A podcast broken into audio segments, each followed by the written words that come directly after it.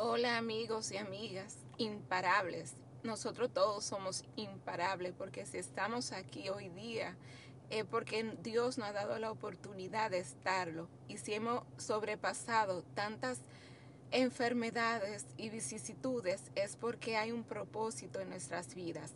Y hoy quiero compartirle esta palabra que me ha impactado mucho porque cuando uno está en procesos difíciles, uno simplemente piensa que, que no hay nada en esta vida que Dios no pueda hacer, ¿verdad? Pero a la misma vez uno lo ve lejos. Pero en realidad Dios es alto y sublime.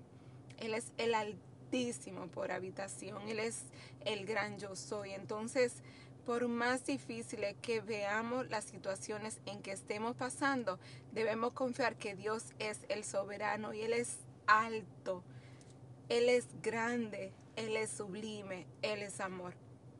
Y en esos momentos Él sí está orando, Él sí está con nosotros para darnos ese amor, para levantarnos, para darnos ese apoyo. Así que vamos a animarnos y ver las cosas como no son, como las que son. Y llenarnos de la palabra del Dios vivo, del Dios verdadero, a quien le debo la gloria y la honra por los siglos de los siglos. Estamos en Isaías 57:15 que dice, porque así dijo el alto y sublime, el que habita la eternidad y cuyo nombre es el santo.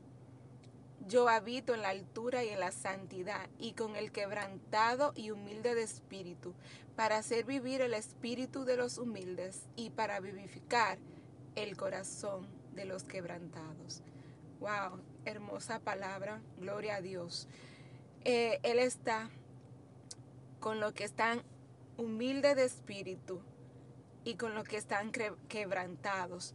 Y en esos momentos difíciles, ahí está Dios. Ahí es que está Dios verdaderamente trabajando nuestras vidas.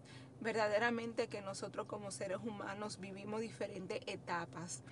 Como dice Eclesiastes, hay tiempo para todo, ¿verdad? Tiempo para reír, tiempo para llorar, tiempo para danzar. Hay tiempo para todo en la vida que nos ha regalado Dios y en, los momentos, en las etapas de pruebas que podemos vivir, se nos hace todo imposible. Se nos, se nos cae como que si se nos fuera a caer el mundo encima. Y por donde vayas a caminar o donde vayas a cruzar, es más dura la prueba y es más dura la prueba. Pero hay que creer y seguir creyendo. Y en esos procesos de vida, una de las recomendaciones que yo doy es la oración y la palabra. Y si no puede orar, adorar a Dios, poner la adoración, adorar y meditar en el Señor. Y Él levanta al caído y da fuerzas. Ahí es que Él está con lo quebrantado del Espíritu. Y, y Él está ahí.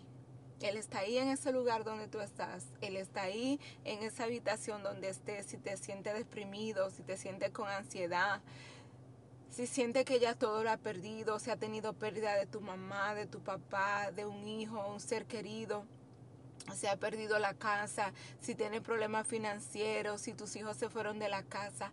Vamos a seguir confiado en el Señor, que es el Dios altísimo, el grande, el soberano, que hay imposible para Dios.